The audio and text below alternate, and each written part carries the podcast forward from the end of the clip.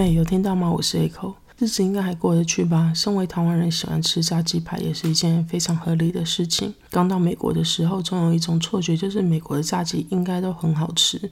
但是吃了一堆炸鸡之后，真的很失望。要不是太菜，就是酱料太多，都搞不清楚自己是吃酱料还是吃炸鸡。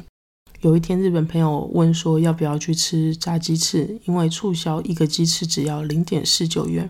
想到就算吃十个鸡翅也只要一百五十元台币，当然就是立刻说好啊。下课后在前往集合地点的时候，碰到一个黑人朋友，秉持着后康道修博的台湾人精神，立刻问他说要不要一起去吃炸鸡。他迟疑了一下，我用吃二十个鸡翅也不到十元的方式说服了他一起跟团。一起走到集合地点的时候，黑人朋友语重心长地说：“你知道问黑人要不要吃炸鸡是禁忌吗？啊，黑人不吃炸鸡吗？”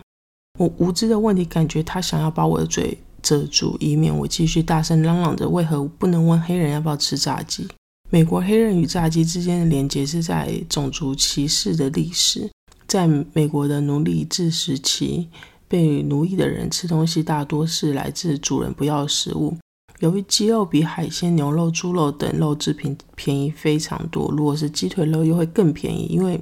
白人没有人要吃鸡腿肉，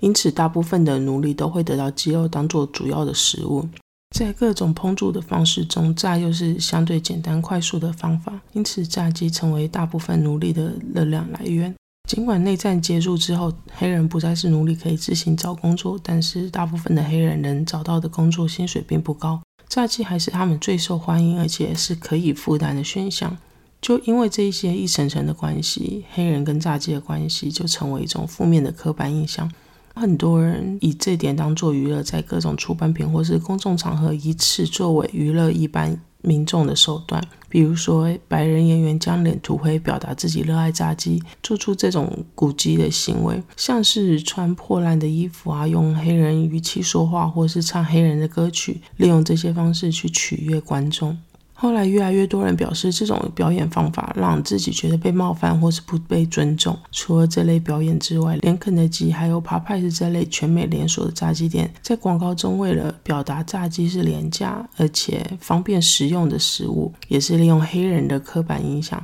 像这样子的行销方式，就进一步强化了黑人喜欢炸鸡的负面刻板印象。最后，这种表演方式逐渐消失，涂黑脸吃炸鸡这种影射性的行为或是用词，都会被视为。种族歧视的一部分，不知道有没有人记得？大概是在三年前左右，反骨男孩把脸涂黑并表演抬棺舞，引起一堆人抨击，认为他们太过无知，居然把脸涂黑表演黑人，因为这简直就是种族歧视的代名词。其实反骨男孩在被骂爆的前一年，中国央视在春晚对于中非关系的表演节目上，一名女演员将脸涂黑，装上丰腴的身材道具，用这样的表演方式表达自己在扮演黑人身份。同时，一名非洲男子则是扮演成动物。这样的表演方式在当时也是被大肆抨击。很多人认为中国与非洲的关系算是非常亲近，居然利用这种表演方式表达双方的关系，而且还是官方节目，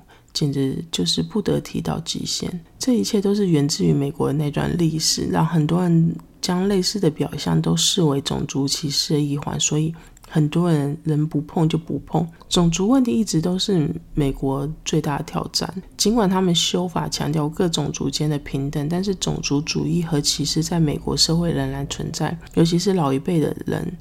我朋友的男朋友的奶奶对于我朋友是亚洲人这件事情，就是无法理解他孙子的选择。尽管表面上没有多说什么，但是实际上每次相处的时候，都是把我朋友当成空空气在处理。我男友也曾经说过，如果他爷爷奶奶还在世，大概也无法接受他孙子的女友或是老婆是非白人身份。其实大家应都有听过 Black Lives Matter 这个运动，我还，但是我还是稍微补充一下。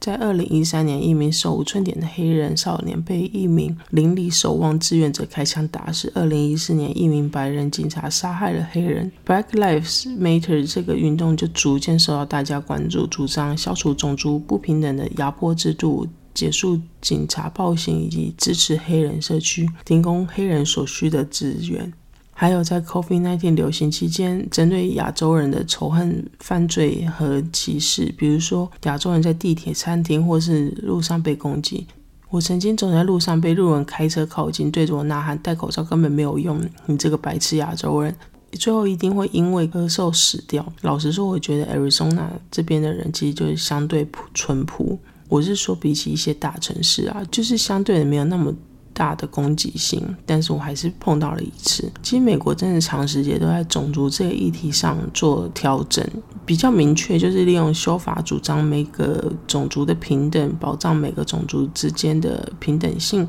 再来就是各种政治正确的调整。比如说，一部作品、照片或是任何出版品，各种种族都必须保持某种程度的平衡。像前两个礼拜提到的 Netflix 影集《暗夜情报员》，我真心觉得里面的亚洲人比例过高，还有女总统这个设定。另外还有小美人鱼变黑啊，《魔戒前传》出现黑人精灵，尤其是《魔戒前传》出现黑人这件事情，真的是让我超级困惑。因为魔界的设定是在欧洲中古世纪嘛，所以在那个时期，非洲与欧洲的来往并不那么密切，因此魔界是完全没有黑人的。而魔界前传，顾名思义是魔界时期之前的故事啊，怎么就出现黑人呢？其实我当初在看魔界前传的时候，我还 Google 说为什么魔界前传有黑人精灵，制作人表示其实没有特别的原因，单纯就是黑人也想当精灵。哎，其实我就只想问说，之前魔界被批评只有白人的时候，为什么说出中古世纪欧洲跟非洲交流并不热切，所以欧洲大陆上没有黑人这种种族呢？现在变成魔界黑人也想当精灵，我看到这种回答也是哭笑不得，超想扣音问说，哎，我亚洲人也想当精灵，不知道是不是可以啊？这礼拜看了 Netflix 的纪录片《全美七雄波士顿马拉松爆炸案》。波士顿每年在四月的第三个礼拜，爱国者日举办马拉松赛。这个马拉松赛从一八九七年到现在是目前最古老的马拉松比赛。也是世界马拉松大满贯赛事之一。其实要参加的人，还不是说要参加就参加，一定要被接受邀请才可以参加到这个比赛。整个赛事是从波士顿郊区起跑，一路跑进市中心。二零一三年，二零一三年有两名穆斯林男子在马拉松终点线前引爆两颗炸弹，这次爆炸造成了三人死亡，一百八十三人受伤。这部纪录片把整个时间线处理得很好。总长度约三个小时，分成三集，顺着时间线穿插着相关人士的访问，不会太过于冗长，也不会让整部影片显得过于零碎。影片中采访了当时的警察、FBI 探员、检察官、参赛者、伤者以及凶手的亲近友人及师长。整体来说，我觉得是一个很值得看的一部纪录片。警察跟 FBI 探员在事件的初期，明明手上没有太多的线索，但是他们还是把凶手定位在非白人的种族。有鉴于九一之后的各类恐攻，他们认为极有可能就是由某个团体所策划的恐怖攻击。凶手的亲近友人及师长部分，他们提到，由于凶手是伊斯兰教的教徒，他们在得知凶手是自己认识的人的时候，内心中开始对自己的种族、宗教背景感到迟疑、羞愧，觉得该怎么去面对社会还有其他人。纪录片中波士顿马拉松爆炸案的凶手的朋友。说，其中一名凶手外表就是白人，他是一直到去教堂碰到那名凶手的时候，才发现他不是白人。也是因为这个契机，他和凶手就成为越来越亲近的好朋友。其实我忍不住想到一名来自叙利亚的朋友，因为他是第二代移民，他外表就跟一般白人其实没什么两样，但是。他爸妈就是来自叙利亚的移民嘛？如果他没有跟我说他爸妈是从叙利亚移民到美国，我一定百分之百认为他是美国白人。去他家做客的时候，他妈妈好客的程度简直跟我妈有的比，是个超级可爱的妈妈。在看纪录片的时候，忍不住就是对于这种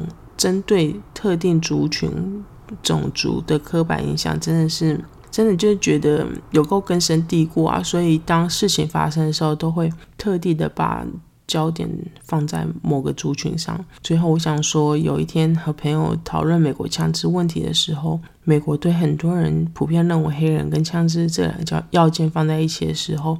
就有极大可能引起治安问题，感到嗤之以鼻。他冷冷地说：“拜托，那种到学校或是公共场所无差别用枪扫射的人，都是白人好吗？”好了，今天就讲到这边。如果任何想法建议，可以留言或是私讯和我说。谢谢大家，下次聊，拜拜。